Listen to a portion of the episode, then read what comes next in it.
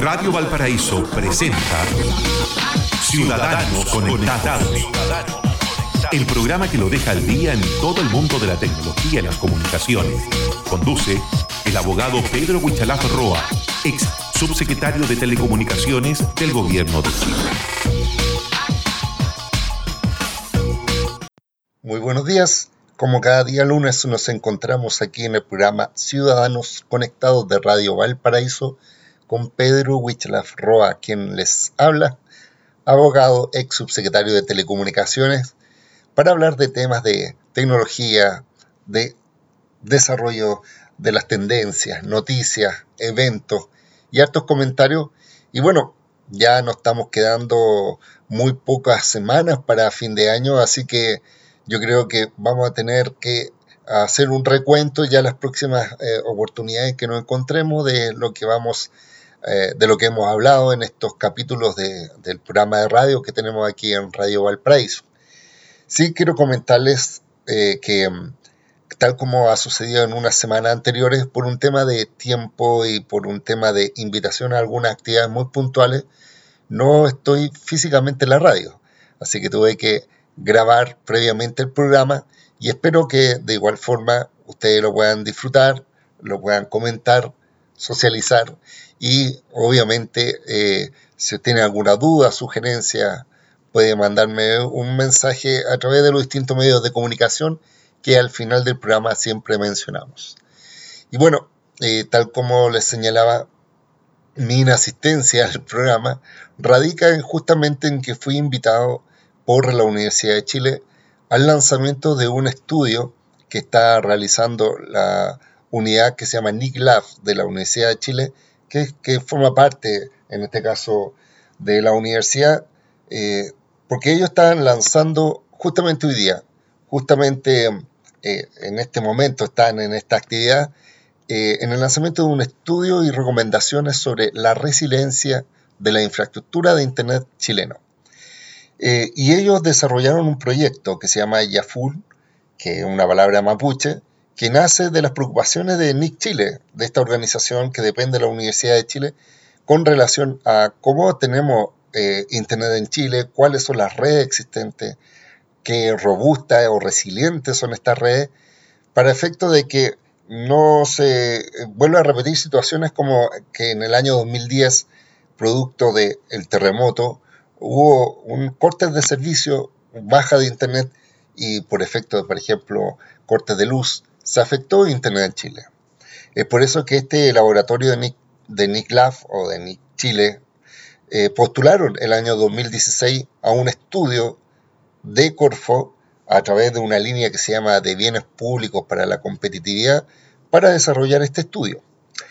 Y esto es bastante relevante porque efectivamente, eh, y por eso soy invitado, en 2016 yo era el subsecretario de Telecomunicaciones y en ese entonces Corfo estaba desarrollando este tipo de estudios o financiaba este tipo de eventos y es por eso que eh, cuando la Universidad de Chile postuló eh, necesitaba un organismo mandante, en este caso fuimos nosotros como, como subsecretaría de Telecomunicaciones, ellos postularon y se logró adjudicar este, este estudio que tuvo su primer, eh, en este caso, etapa de término en septiembre de este año donde incluso hicieron un refundido. ¿Y qué es lo que hicieron al final? Presentaron un proyecto para mostrar y documentar cuál era la presencia real del extendido, en este caso de fibra óptica, en los principales caminos de Chile, pero no tan solo los caminos principales, no tan solo la carretera, sino que también en algunos, en casi todos los caminos secundarios y en casi o en prácticamente la totalidad de comunas de Chile. Y esto fue un trabajo de dos años entre el 2016 y el 2018, además de establecer un sistema de información georreferenciado y también determinar un poco eh, dónde estaba la fibra y, dónde no. ¿Y esto por qué es relevante? Porque este tipo de estudios obviamente complementan eh, las políticas públicas, colaboran también para que la subsecretaría de telecomunicación tenga herramientas para tomar decisiones respecto a inversiones, por ejemplo, en infraestructura crítica, pero también es bastante valioso sobre todo para aquellas eh, organizaciones que, eh, por ejemplo, emprendedores, empresas de telecomunicaciones, alcaldes que quieren saber dónde hay conectividad, dónde no. Estamos hablando de fibra óptica, pero que es la base, es como la carretera digital de las comunicaciones y por tanto poder hacer eh, mejoras, inversiones, poder desarrollar modelos de negocio. Y este tipo de estudio eh, que está graficado a través de un plano georreferenciado donde uno puede ver el mapa, puede ver las carreteras y puede ver por dónde está corriendo la fibra óptica, está a disposición de todos los chilenos. Como fue financiado por Corfo, como está con esta lógica de estudio en beneficio de todos los chilenos y con recursos públicos, obviamente, está puesto a disposición. Eh, ustedes lo pueden visitar en la página web de la Subtel. Eh, ahí está también eh, otro tipo de información que es bastante relevante, como es eh, todas las escuelas que están conectadas a Internet, el tipo de velocidad, calidad que tienen, por ejemplo, dónde está la radio AM, dónde está la radio FM, cuáles son también las localidades que se, eh, conectaron gracias a los concursos de, de, de, espectro radioeléctrico, es decir, se hizo concurso para que empresas de telecomunicaciones tuvieran espectro y como contraprestación se le, se le pidió y se le obligó, se comprometieron a dar conectividad a, zonas donde no tenían ningún tipo de servicio, ni siquiera estamos hablando de no tenían ni telefonía ni tampoco internet, obviamente. Y esto se llama el concurso 700 MHz y el concurso 2600, que en total fueron más de 1800 localidades que fueron conectadas.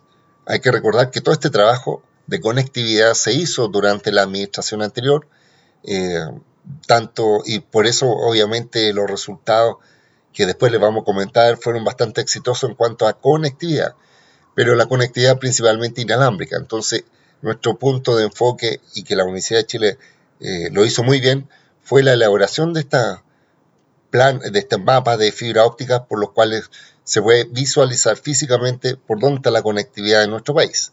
Y también incorpora otros elementos como Todo Chile Comunicado, que es un concurso que se realizó el año 2010 eh, para efectos de conectar también zonas rurales eh, y de bajo ingreso.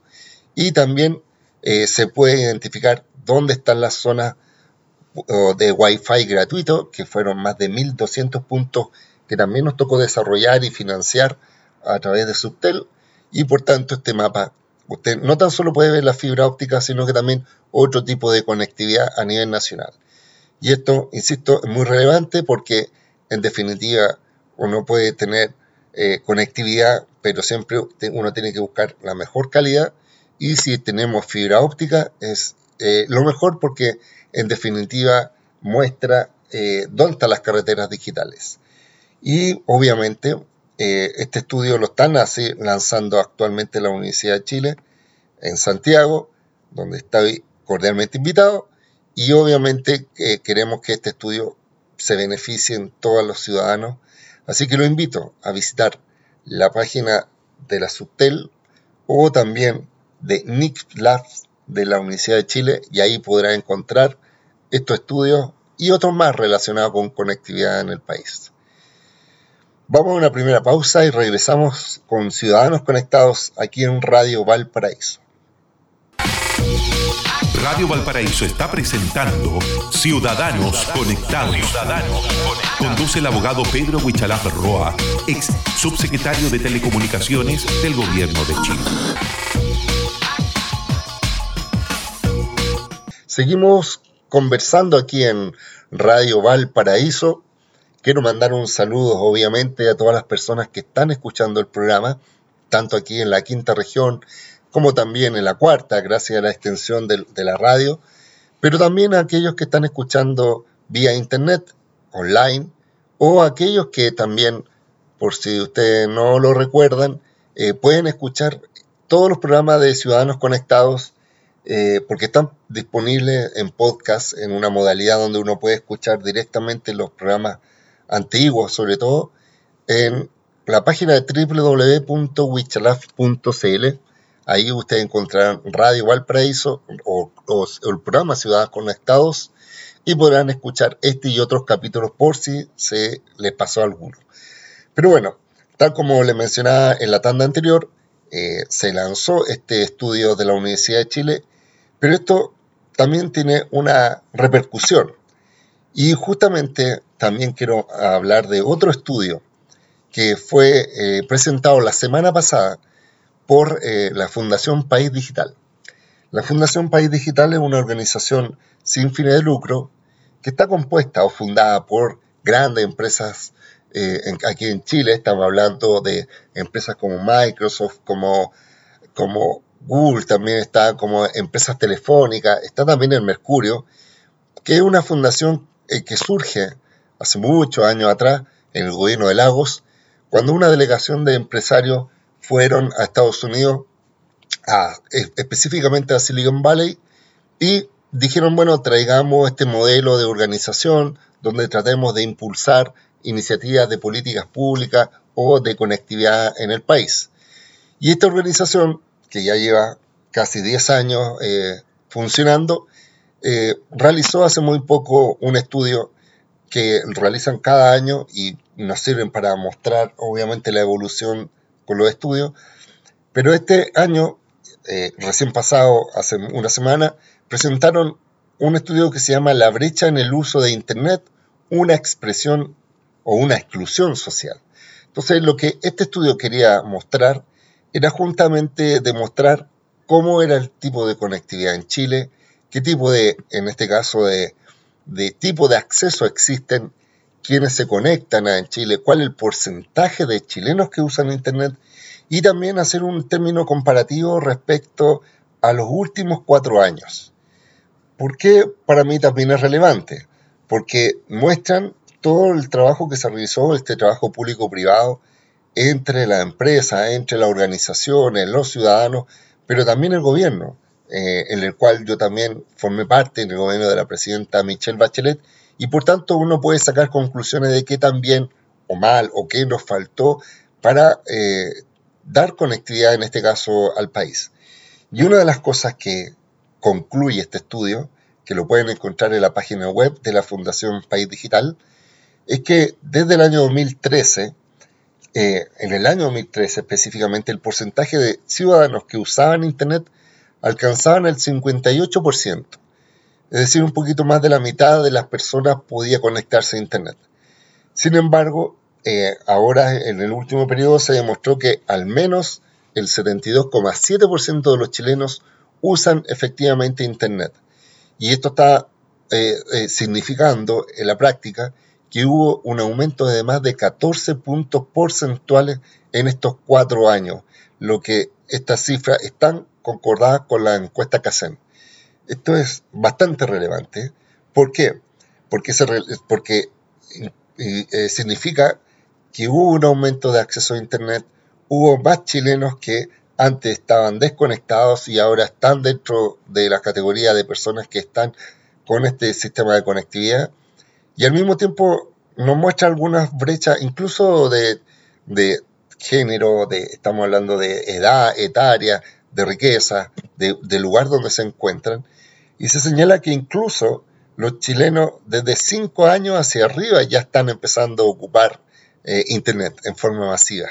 O sea, ya estamos hablando de los niños, de los llamados nativos digitales, que también obviamente hoy día ya nacen con la conectividad tanto en el colegio, en la casa, generalmente en espacios públicos, puedan conectarse y eso es, bueno, bastante bueno. Entonces, esta brecha digital que nosotros habíamos hablado respecto a personas que no se conectan, eh, ya no es tan grande como en años anteriores, por tanto, es demuestra un gran trabajo que hemos realizado, pero al mismo tiempo eh, sí tenemos que ver que existen diferentes condiciones, ya sea condiciones económicas, condiciones etarias, que marcan también una diferencia o territorial.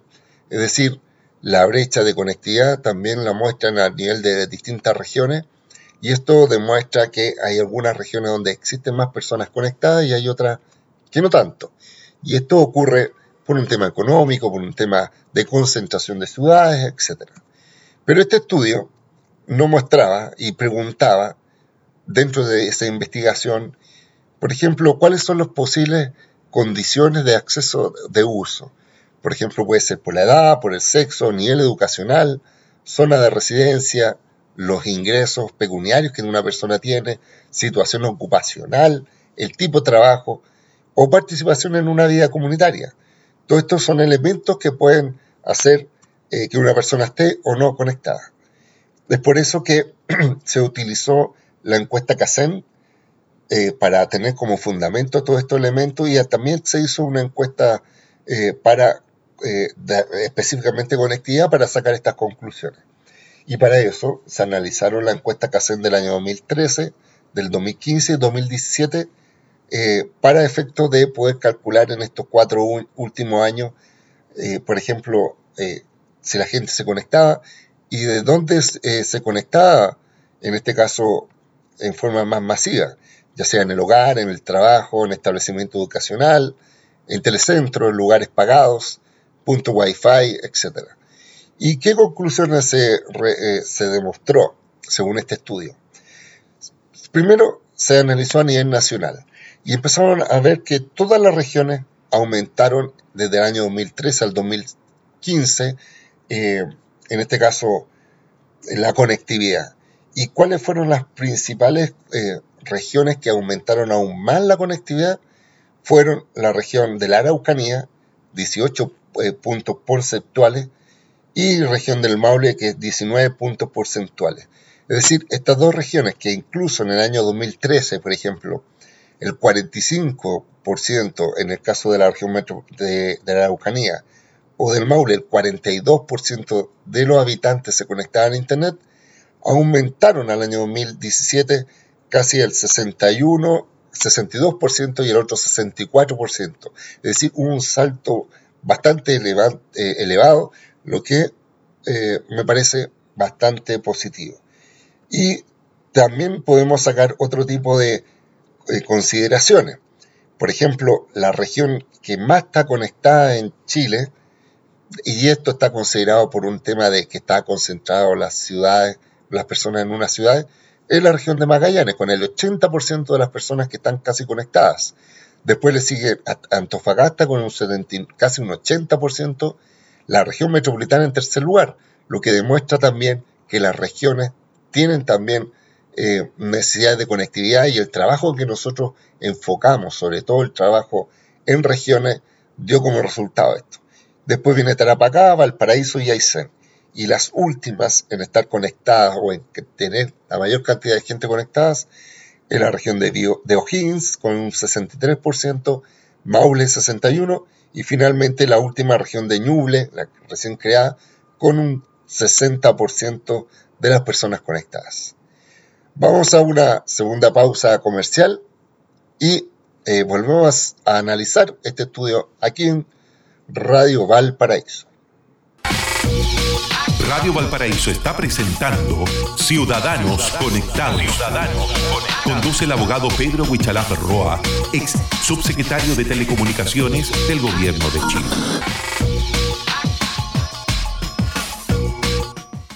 Continuamos aquí en Ciudadanos Conectados de Radio Valparaíso y estábamos comentando un estudio sobre, eh, en este caso de Fundación País Digital, donde hablaba sobre la brecha digital y la conectividad en los últimos cuatro años y donde mostrábamos, o en este caso se mostraba a través del informe, cómo ha mejorado el acceso a Internet en el país y esto en todas las regiones y al mismo tiempo cómo en estos cuatro años ha habido un real aumento de conectividad, lo que nos llena de orgullo sobre todo los que tuvimos la responsabilidad de conducir las políticas públicas en un trabajo con eh, las empresas, con los usuarios y obviamente con el ecosistema para que haya conectividad.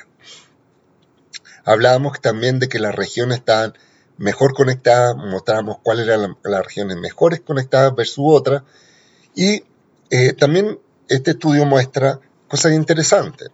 Por ejemplo, muestran, eh, según el Internet, según la edad, eh, ha habido un aumento de, por ejemplo, la relación de los 5 a 9 años ya está creciendo la cantidad de personas, de niños en este caso, que están conectados.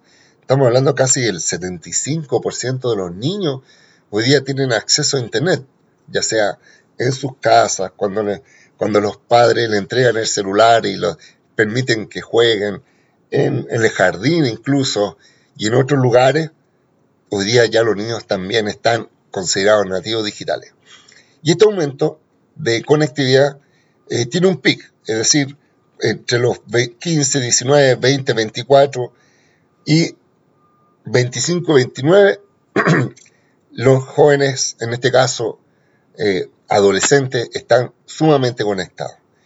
Pero si uno hace la comparativa incluso en relación a la gente con más edad, estamos hablando de la gente entre 45 a, a 50 años y entre los 50 y los 55, hubo un aumento en las personas que, que antes no estaban conectados y ahora sí están conectados.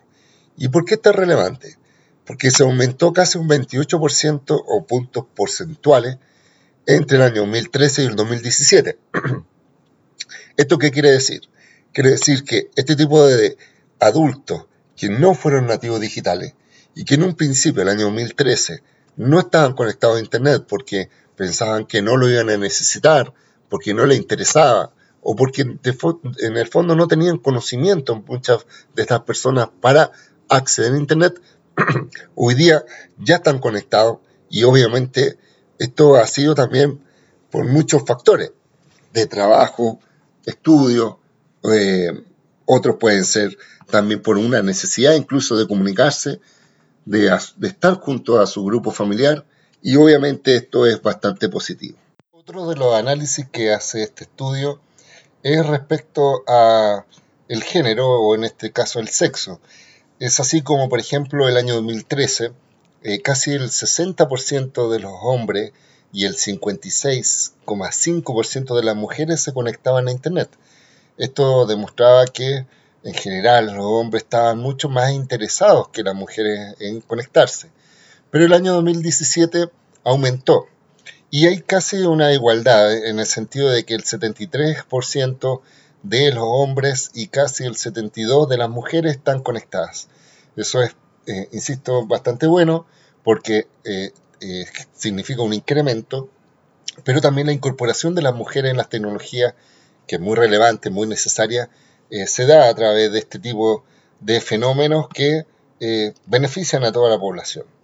Y finalmente, si uno ve el tema educacional también, obviamente las personas más preparadas, estamos hablando de profesionales completos o, con posgrado, son los que están más conectados, estamos hablando casi el 98% de los profesionales con posgrado se conectan a Internet, sin embargo aquellos que tienen un nivel eh, educacional, en este caso incompleta o en este caso solo escolar, el, su nivel de conectividad es menor.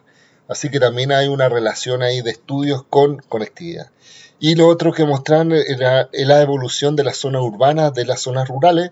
Esto también es un trabajo que nosotros nos dedicamos mucho, sobre todo a las zonas rurales, zonas desconectadas, que estuvieran conectadas.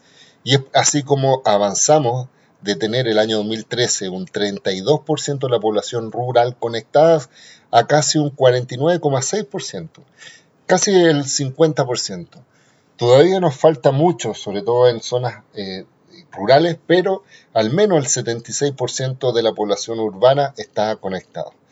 Y respecto al, al tema de ingresos, obviamente uno puede concluir que las comunas y las personas con más recursos se conectan en mejor proporción que aquellos que están desconectados. Aún así, el estrato más bajo igual está un 50% el más, el más bajo estoy hablando, está, el 50% está conectado a Internet de distintas fuentes. Y eh, solamente para considerar como elemento final de este estudio es que los que participan, en este caso, que están con, con, una edad promedio, estamos hablando de juventud, que estudia, que se capacita, que en este caso también tiene ingresos mediano eh, son las personas que están más conectados y es por eso que es relevante eh, considerar que el nivel educacional influye, es decir, a mayor nivel educacional, mayor porcentaje de usuario de Internet. La zona urbana eh, influye porque hay menor proporción en las zonas rurales. El nivel socioeconómico también influye porque mientras más recursos tiene mayor es, en este caso, la penetración y la edad, porque consideramos, y se considera en este estudio, que ya pasado los 30 años en promedio, eh, el porcentaje de usuarios en Internet empieza a disminuir.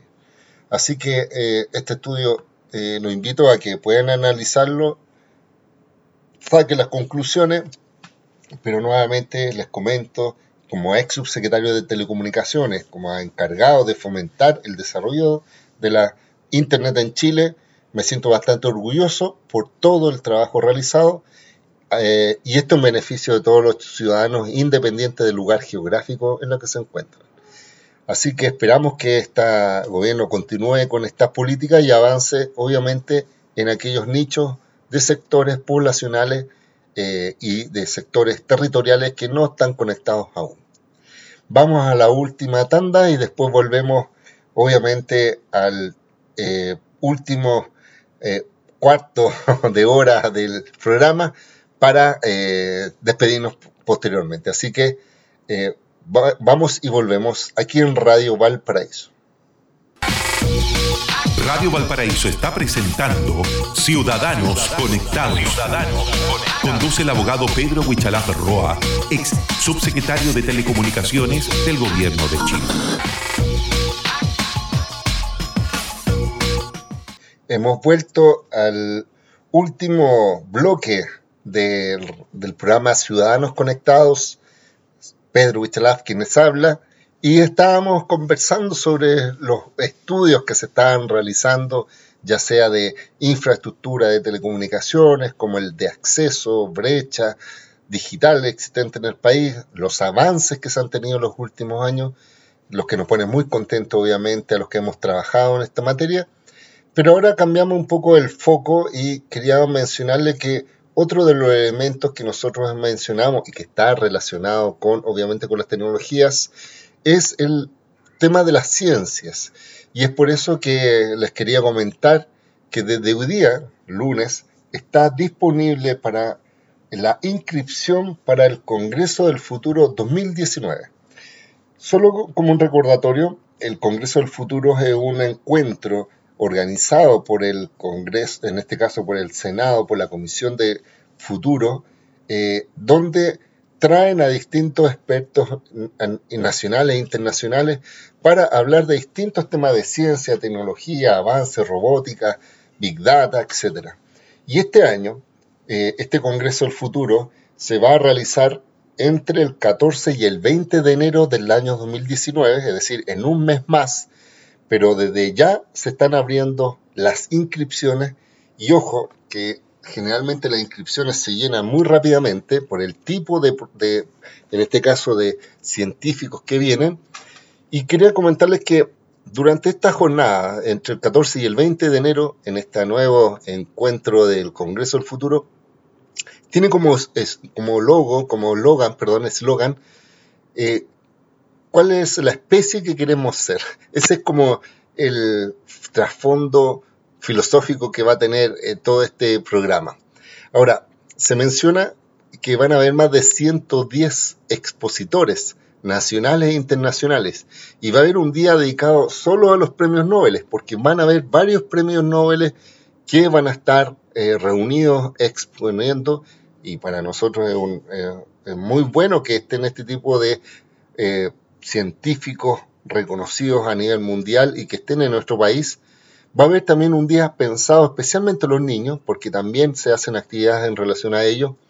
Eh, incluso no tan solo va a estar en Santiago, sino se considera que en 10 regiones simultáneamente van a haber charlas sobre el Congreso del Futuro y todo está relacionado a las ciencias, tecnologías, conocimiento e innovación. Por tanto, esto es bastante eh, relevante, importante para que ustedes lo sepan. Hay que recordar que esta comisión de desafíos del futuro del Senado, que es la que organiza este encuentro, está presidida por eh, Gio, eh, que es el presidente, pero también trabaja junto a la Fundación Encuentros de Futuro. Y entre estas organizaciones realizan este congreso. en algunas novedades, como yo les mencionaba respecto a la participación en regiones.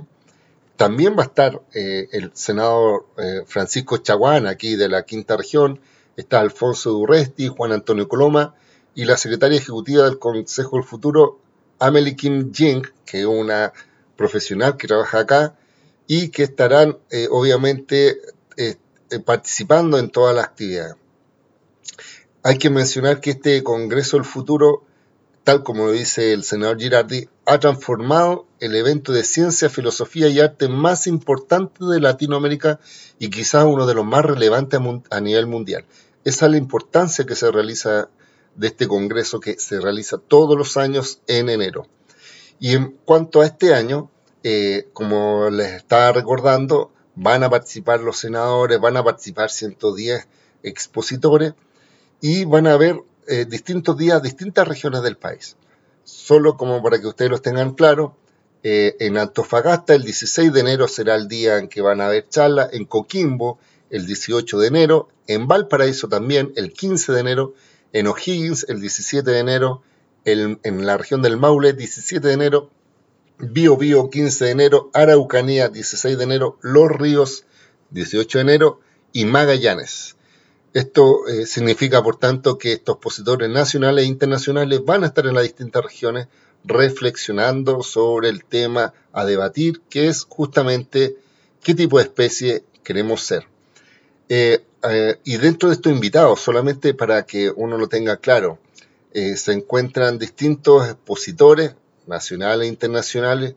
Como yo les mencionaba, va a haber un día especial incluso que es para los premios Nobel, de hecho, se considera que el 19, el sábado 19 de enero, va a ser la gala para los premios, de, o sea, se va a denominar diálogo con los premios Nobel, porque van a participar ahí el premio Nobel Brian Smith, que fue premiado en física el año 2011, C.G. Jaroche en física del 2012, Michael Kortelskis, física del 2016, Bruce Butler, medicina del año 2011 y también van a haber otro tipo de, personas. Es decir, estos seis grandes expositores van a estar ese día, sábado 19 de enero.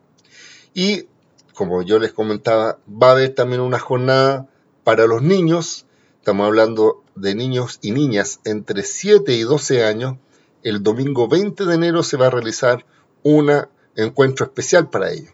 Es decir, a los padres que quieren que sus hijos también conozcan este tipo de eventos, conozcan sobre ciencia, sobre tecnología, va a haber un día especialmente diseñado y adaptado, obviamente, para niños entre 7 y 12 años, donde se les va a mostrar las principales leyes de la ciencia, van a haber entretenidos científicos que van a explicar en forma sencilla cómo funciona el mundo, van a haber eh, experimentos, datos, historias la idea es que los niños sientan esto como atractivo y no como algo simplemente como ir a un museo antiguo. No, esto va a ser bastante, eh, eh, en este caso, atrayente para ellos. Y no es la primera vez que se hace. Obviamente el año pasado también se realizó con mucho éxito. Y al mismo tiempo, como yo les eh, finalizaba diciendo, van a estar en las regiones es totalmente gratis este encuentro también, como yo les mencionaba. Y finalmente, solo para recordarles, este encuentro eh, tienen que previamente inscribirse en la página web www.congresofuturo.cl a partir del día lunes 18 de diciembre, porque se puede participar obviamente de dos formas, a través de presencial eh, buscando uno de los 40.000 asientos en el ex Congreso, que en definitiva van a ser a través de los distintos días, o seguirlo vía streaming por Internet. Lo importante es que si quiere participar presencialmente e ir a escuchar directamente a algunos de estos científicos, premios nacionales e internacionales, tiene que inscribirse en la página web. Y es por eso mismo que finalmente, eh, solo recordar que también se va a exhibir vía streaming en la página de congresofuturo.cl, pero también eh, si tiene BTR, DirecTV, la canal del, en el canal del Senado y algunos otros medios asociados al evento, también se va a poder disfrutar de este Congreso del Futuro.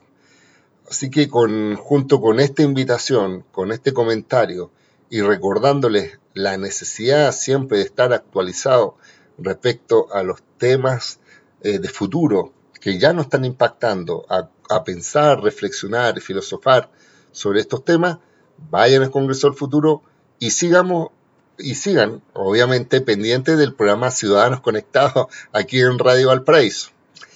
Así que finalizamos este capítulo. Eh, espero que la próxima semana voy a estar presencialmente eh, en las instalaciones de la radio. Y les recuerdo que nuestros puntos de contacto son a través de internet www.wichalaf.cl, en Twitter, arroba Wichalaf, y en Facebook, arroba también Wichalaf, Pedro Wichalaf, me encuentran ahí y me pueden escribir, contactar, mandar mensajes, etc. Así que espero que lo hayan pasado muy bien, disfruten la información y espero que puedan participar, ya sea presencialmente o viendo vía streaming o el canal de televisión. Vean el Congreso del Futuro porque este año va a ser eh, inolvidable por la cantidad de expositores y temas a debatir. Un gusto y nos estaremos viendo el próximo lunes. Hasta luego. Radio Valparaíso presentó Ciudadanos, Conectados, el programa que lo deja al día en todo el mundo de la tecnología y las comunicaciones. Conduce el abogado Pedro Huichalaf Roa, ex subsecretario de Telecomunicaciones del Gobierno de Chile.